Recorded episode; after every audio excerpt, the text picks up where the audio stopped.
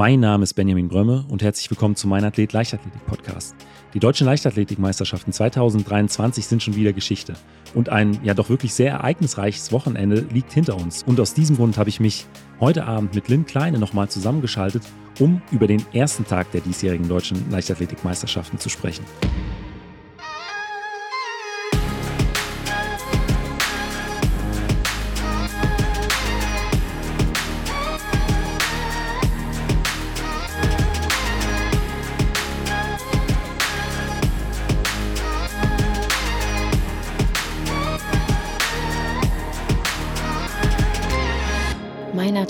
Der Leichtathletik-Podcast aus Frankfurt am Main. Ja, Allen zwei äh, oder man muss sagen eigentlich äh, drei sehr ereignisreiche Tage liegen hinter uns. Äh, die äh, deutschen Meisterschaften 2023 der Leichtathletik äh, sind quasi Geschichte und äh, du warst an beiden Tagen am Wochenende im Stadion. Deswegen bin ich gespannt, was du heute berichtest. Aber bevor wir mit der eigentlichen Sendung beginnen, wollte ich einfach wie immer erstmal fragen, wie geht's dir und was macht bei dir das Training? Ja, mir geht's tatsächlich sehr, sehr gut. Das Training geht wirklich steil bergauf. Ich konnte mich da jetzt in den vergangenen Wochen jede Woche steigern, was so die Laufumfänge und auch Intensitäten betrifft. Ich darf halt gerade sehr, sehr viel mit Gesa Krause trainieren und auch mit Lisa Oeth, die gerade ja, aus der Schwangerschaft und auch aus der Verletzung wieder einsteigen. Und gerade sind wir einfach zu dritt im Aufbau. Das macht wahnsinnig viel Spaß, weil wir können uns da einfach jede Woche steigern. Und ja, wenn man so sich immer wieder steigern kann, ist die Motivation natürlich auch einfach höher. Und zu dritt im Team macht das wahnsinnig viel Spaß. Ist auch irgendwie eine gute Kombi von euch dreien. Also ihr alle wollt wieder äh, ähm, angreifen, würde ich mal sagen, wieder auf die, in, in die absolute Spitze zurücklaufen.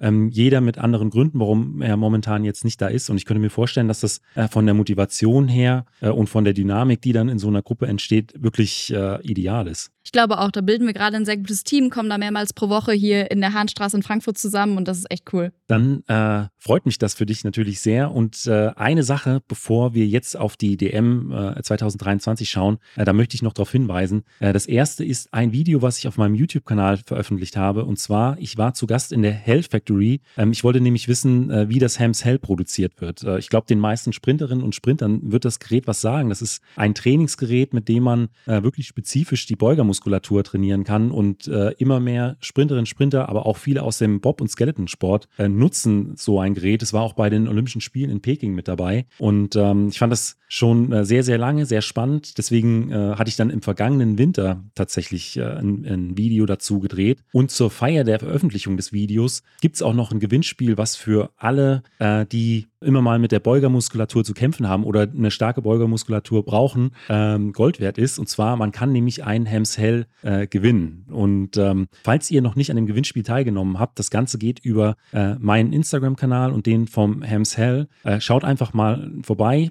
Äh, es gibt ein kurzes Video, es gibt ein Reel, da werden die Teilnahmebedingungen erklärt und äh, es lohnt sich definitiv an dem Gewinnspiel teilzunehmen. Allein schon, weil das Gerät ja auch nicht ganz günstig ist. Also ich glaube, da schwören echt viele Sprinterinnen und Sprinter drauf und deshalb werde ich da auch nochmal ein bisschen appellieren an unsere Sprintgruppen. Und äh, ich werde das Ganze natürlich auch nochmal in die Shownotes von, äh, von der Folge packen. Also es leicht, wenn ihr noch nicht mitgemacht habt, äh, schaut euch das Reel an und äh, nutzt eure Gewinnchance. Jetzt würde ich aber vorschlagen, ähm, schauen wir einfach mal auf die Finals. Die äh, Leichtathletikmeisterschaften waren ja auch in diesem Jahr wieder im Rahmen von einem Multisport-Event, kann man sagen. Die Finals 2023 Rhein-Ruhr. Ähm, ich habe gelesen, 18 Sportarten waren es insgesamt. Ähm, Tischtennis war mit dabei, äh, ähm, Breakdance war auch mit dabei und ähm, dementsprechend war jetzt auch bei der Leichtathletik DM nicht alles in Kassel. Ganz genau. Und zwar ging es schon los am Donnerstag in Düsseldorf, fand das ähm, ja, Finale des Stabhochsprungs statt. Und zwar direkt am Rheinufer. Das war die erste Entscheidung der deutschen Meisterschaften. Und ich finde es einfach eine super Idee, sowas mal auszulagern. Also klar, einerseits dachte ich mir, es ist ein bisschen schade, den Athletinnen und Athleten die Chance zu entziehen, quasi auch in diesem Hexenkessel da in Kassel zu starten. Aber andererseits habe ich dann die Bilder gesehen von dem Finale im Stabhochsprung und habe mir gedacht, was für eine großartige Chance einfach, das mal auch nah an die Menschen dran zu bringen. Also da waren 4000 Zuschauerinnen und Zuschauer da, eine wahnsinnige Stimmung und ich glaube, davon haben alle profitiert und vor allem auch sehr viele, die sonst mit Stabhochsprung einfach noch nichts am Hut hatten. Du warst ja in Kassel. Äh, warst du auch in Düsseldorf oder war das dann auch ein Punkt, den du dir im Fernsehen angeschaut hast? Ganz genau. In Düsseldorf war ich nicht dabei, habe es mir im Fernsehen angeschaut, aber in Kassel dafür zwei Tage mitgenommen und reichlich angefeuert. Ein Thema, äh, was in den letzten Tagen rund um die Leichtathletik der ja auch groß diskutiert wurde, waren die äußeren Bedingungen. Also sprich Sprich, äh, heute war ja höchstwahrscheinlich der heißeste Tag des Jahres mit rund 36 bis 38 Grad. Und äh, in so einem Stadion ist es ja zum Teil dann auch immer noch mal wärmer. Wie äh, waren deine äh, Eindrücke vor Ort? Also es war natürlich extrem warm, aber ich hatte den Eindruck, dass verdammt viele Athletinnen und Athleten darauf sehr gut eingestellt waren.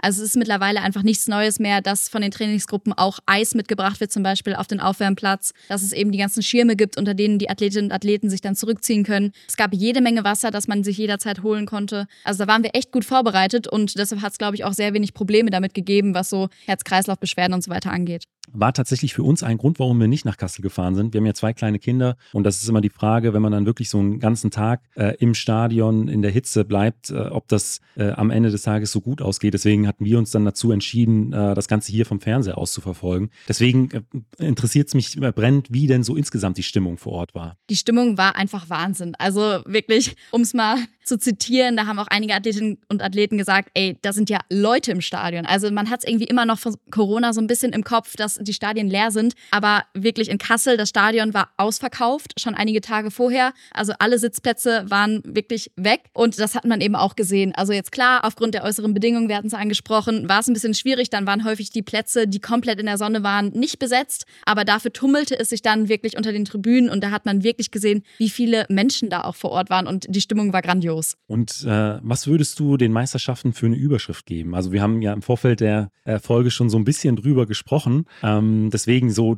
äh, dein, äh, wenn du es in einem Satz zusammenfassen würdest. Ich finde, es war die Meisterschaft der UberraschungssiegerInnen. So, also wir hatten wahnsinnig viele Überraschungen, leider auch viele Absagen, da kommen wir bestimmt auch gleich nochmal drauf zu sprechen, aber auch viele, mit denen wir so ganz vorne vielleicht gar nicht gerechnet hatten. Ja, ja, sehe ich auch so. Und auch, es war für mich eine Meisterschaft äh, mit dann doch einigen sehr herausragenden Leistungen. Also Absolut. Gab ja auch äh, ein deutscher Rekord war mit dabei. Ähm, Meetingrekord. Meetingrekord war mit dabei. Dann äh, haben sich zwei Athleten auf die auf Platz zwei und drei der ewigen, ewigen deutschen Bestenliste geschoben.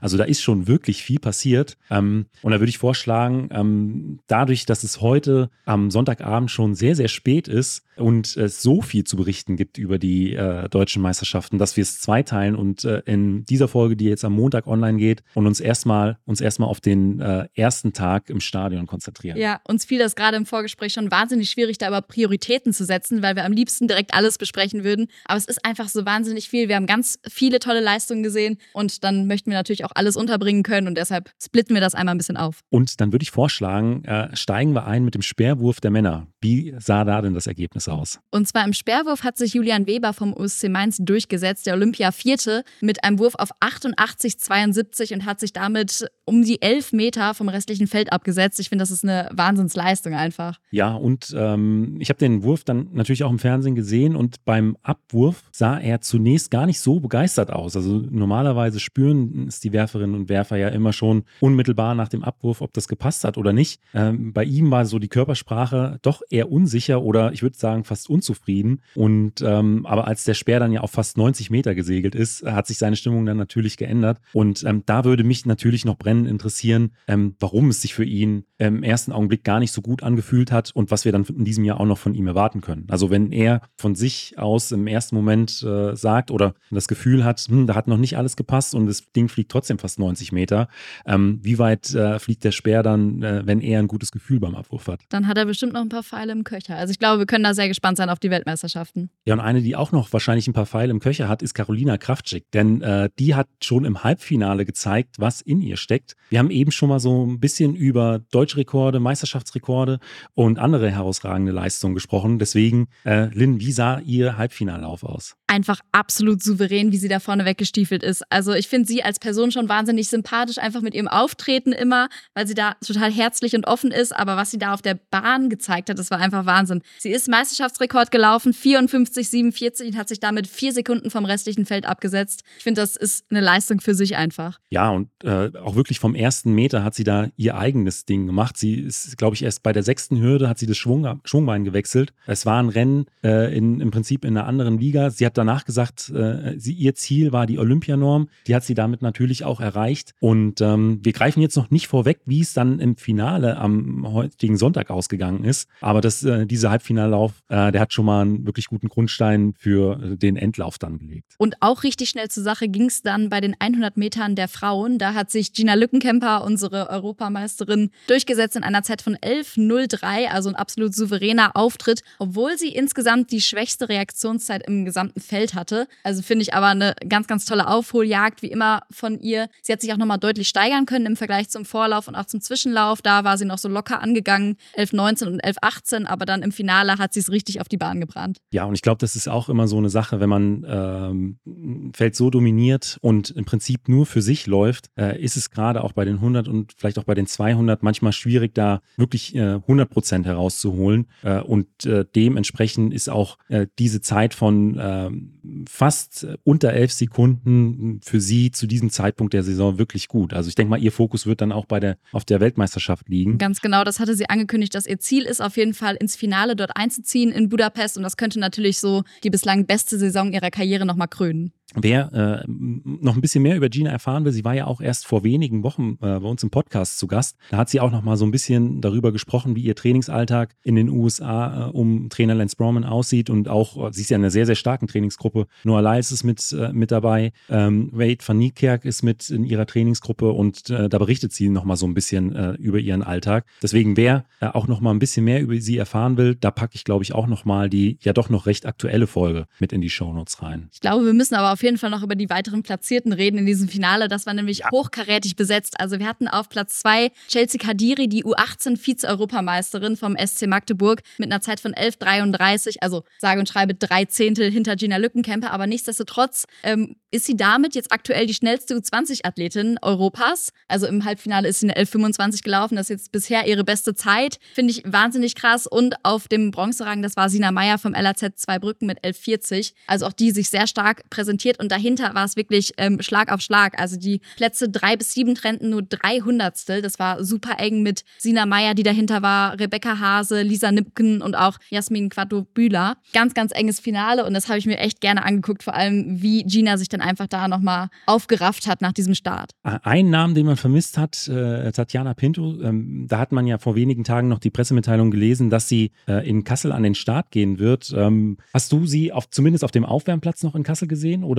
Leider gar nicht gesehen. Es gab ja insgesamt sehr, sehr viele Abmeldungen und verletzungsbedingte Absagen. Also das war ja eine von sehr, sehr vielen. Aber nee, ich habe sie leider nicht gesehen. Alexandra Burkhardt ist ja dann später über die 200 Meter an den Start gegangen. Ist ja auch immer ein Name, der dann eigentlich da noch mit äh, auf den vorderen Plätzen auftaucht. Äh, aber zu ihr kommen wir dann auch später noch. Ganz genau. Wen wir außerdem vielleicht noch vermisst haben, weil wir gerade dabei sind, so Konstanze Klosterhalfen beispielsweise war eigentlich über 800 Meter gemeldet. Ähm, aber die musste wegen Schmerzen im Fuß absagen und auch ähm, Dreispringerin Kira Wittmann oder auch unser Sperrwurfrekordler Johannes Vetter fehlten einfach verletzungsbedingt. Es ist ein bisschen schade, aber nichtsdestotrotz haben wir wahnsinnig viele tolle Leistungen gesehen. Dann durfte sich bei den 3000 Meter Hindernis Karl Bebendorf über den fünften Titel in Folge freuen. Der war zuerst einfach mal so mitgelaufen. Niklas Buchholz und Felten Schneider hatten da lange für die Tempoarbeit gesorgt. Und dann hat Karl das Ding aber wirklich ja, festgemacht mit einer ganz, ganz schnellen letzten Runde und durfte sich dann über den fünften DM-Titel in Serie freuen. Also auch da nochmal herzlichen Glückwunsch. War auf jeden Fall ein wahnsinnig spannendes Rennen. Wir gucken einmal zusammen noch auf die Platzierten. Als zweiter kam dann ins Ziel Jens Mergenthaler mit einer 8,26 und hinter ihm ihm Niklas Buchholz 8,27. Also es war dann doch verdammt eng. Da ging es wirklich nur um die letzten 400 Meter und bis dahin waren sie sehr dicht beisammen. Das hat das Rennen wahnsinnig spannend gemacht aus meiner Sicht. Es war zunächst ein doch recht ruhiges Meisterschaftsrennen, oder?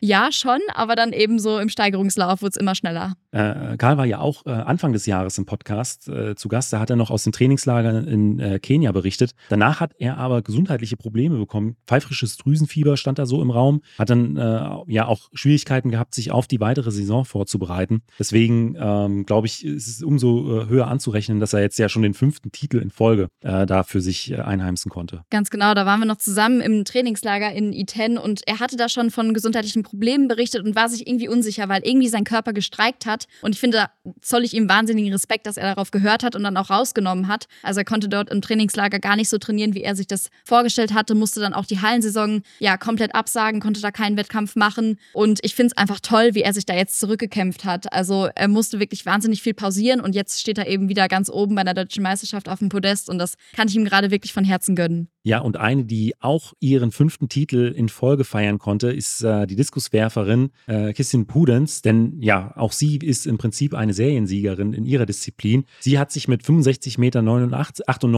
Meter äh, vom restlichen Feld abgesetzt. Äh, dort belegte Platz 2 Shancy Kraft und Platz 3 ging an Claudine Vita, ganz genau. Und tatsächlich hätten drei weitere von Christins Würfen auch für Gold gereicht. Also ich finde, da war sie einfach eine Klasse für sich. Ja, ich denke, da kann sie auch zuversichtlich in Richtung Weltmeisterschaften blicken. Ganz genau, da freuen wir uns drauf. Sie ist ja schon Olympia-Zweite, von daher glaube ich, dass sie sich auch bei den Weltmeisterschaften sehr teuer verkaufen wird.